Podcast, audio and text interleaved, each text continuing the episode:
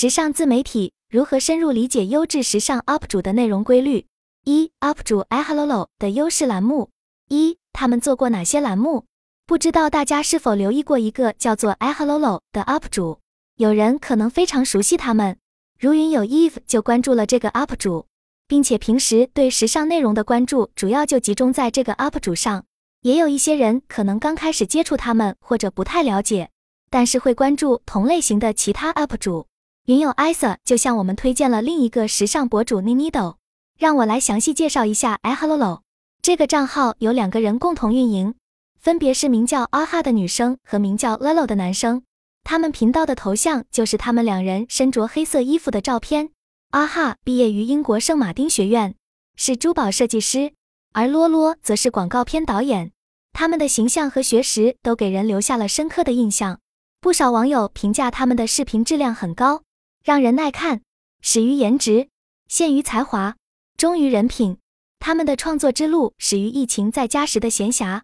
自二零一九年开始在 B 站做 UP 主，他们探索了很多内容方向，最终超级出圈的栏目就是头牌看秀和红毯辣评。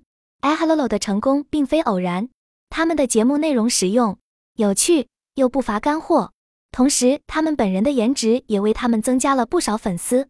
他们的视频内容丰富，包括时尚趋势、资讯、穿搭等，既专业又实用，甚至有时还颇具搞笑元素。他们的科普视频做得很有趣，而且深入，时尚资讯资源也丰富，商务合作也都非常有看点。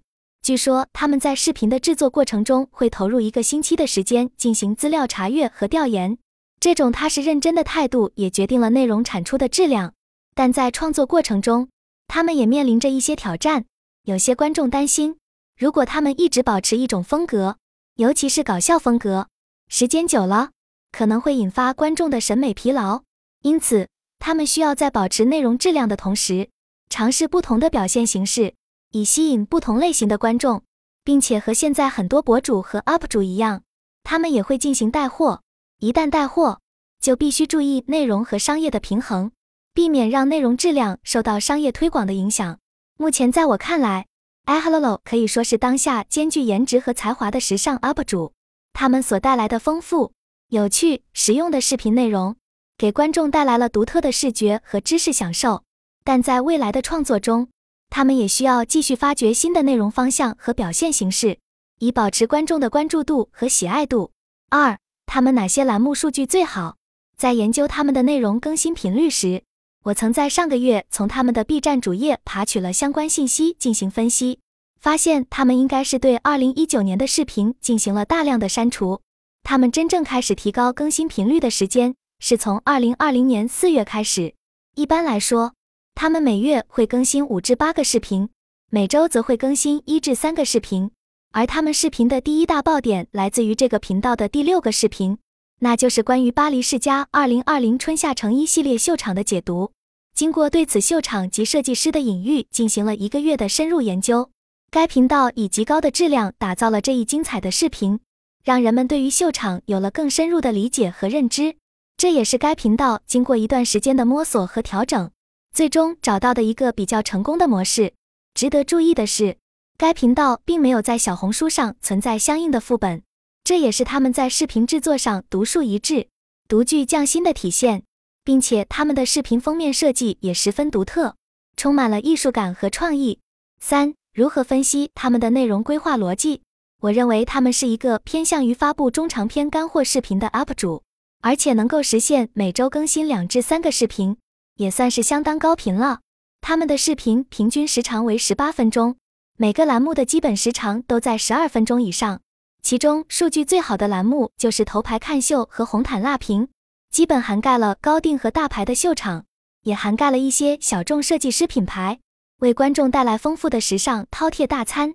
秀场和红毯本身就自带流量，也具备了相当的话题性。结合他们细致入微的解读和评价，观众可以清晰的看到 LVMH 和开云等各个品牌的秀场，而且还有详细讲解。这样的内容非常吸引具备一定消费能力的高圈层观众，这些人经常购买奢侈品，也是他们的主要受众群体。此外，他们还开设了一个极富干货的系列——品牌编年史。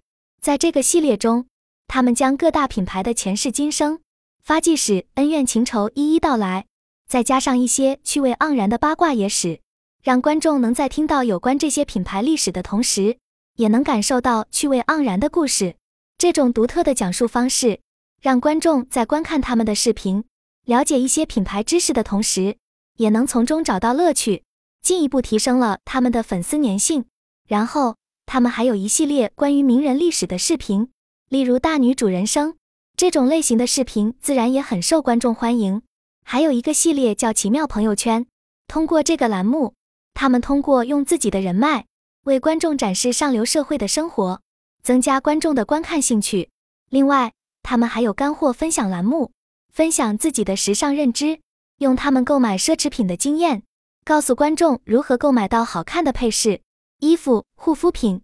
这也是他们吸引观众的另一大亮点。另外，他们的日常 vlog 也是他们的视频内容的一大亮点，主要是他们参加活动、拍摄广告片、工作室的日常生活等，让观众可以更深入的了解他们的日常生活。总的来说，他们的视频提供了一个完整的看秀思路，让不是服装专业的观众也能从中获得很多收益。而在他们的引导下，观众可以先了解品牌背景、前任设计师、现任设计师。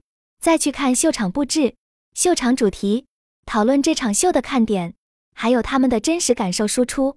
最后，他们还会推荐好看的 look 给大家做穿搭参考。这种看秀思路无疑为观众提供了更深入的理解和感受。二，iHello 的出圈和变现逻辑：一、他们的差异化和稀缺性在哪？通过上面分享的内容，你觉得他们的差异化和稀缺性在哪？在我看来。他们能以有趣的风格讲解专业内容，这就是他们的一大差异点。他们的内容和表现手法独特，具有巨大的吸引力。而他们的稀缺性主要体现在人脉资源以及丰富的经历。他们在秀场点评上，通过体系化分析的思路，有方法论的教育粉丝，这是他们差异化的一种表现。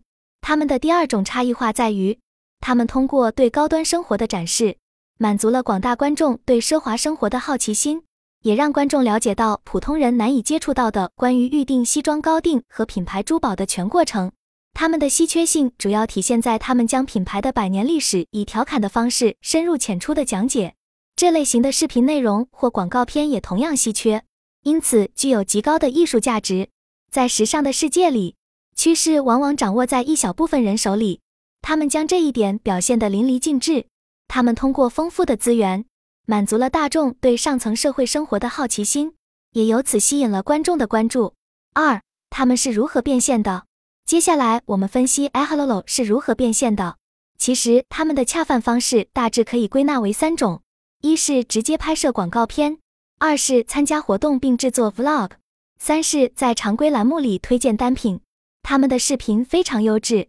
例如，他们直接拍摄的法式度假广告片头来宣传 APM，以及后面的实体店探店都得到了广大粉丝的喜爱。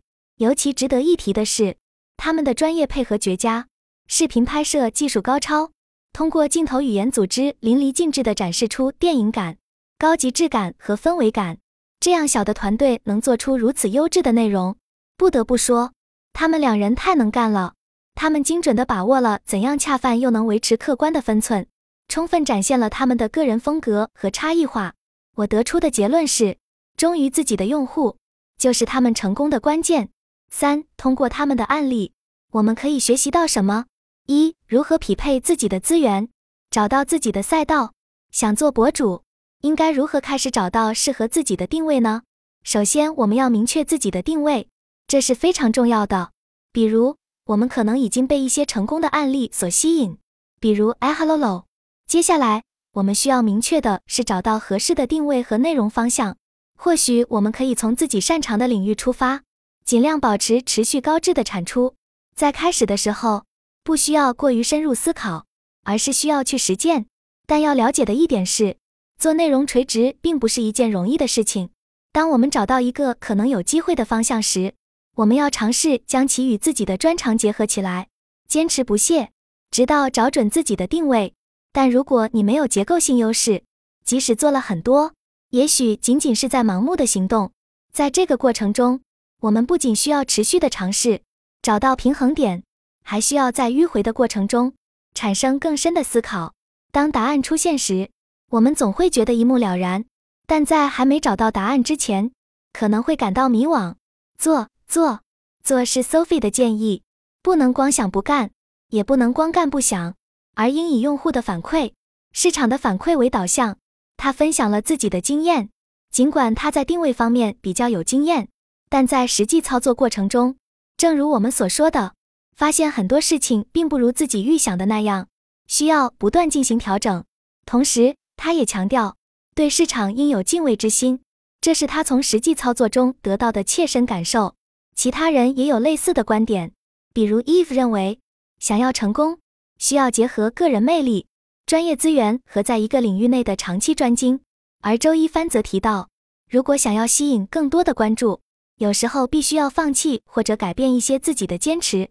关键是要能区分出哪些是自己的坚持，哪些是自己的盲点，这两者往往容易被混淆。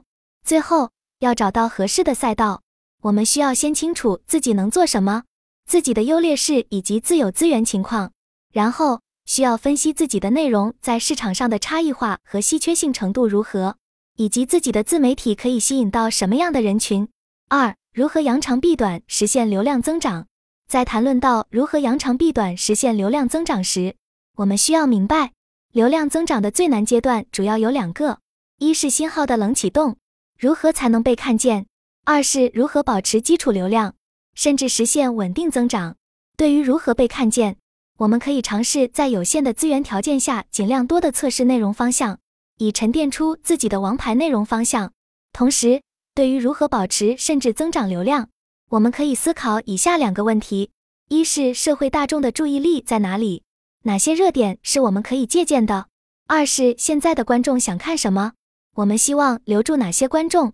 另一方面，Sophie 提出了一个有趣的观点，那就是做同样的事情。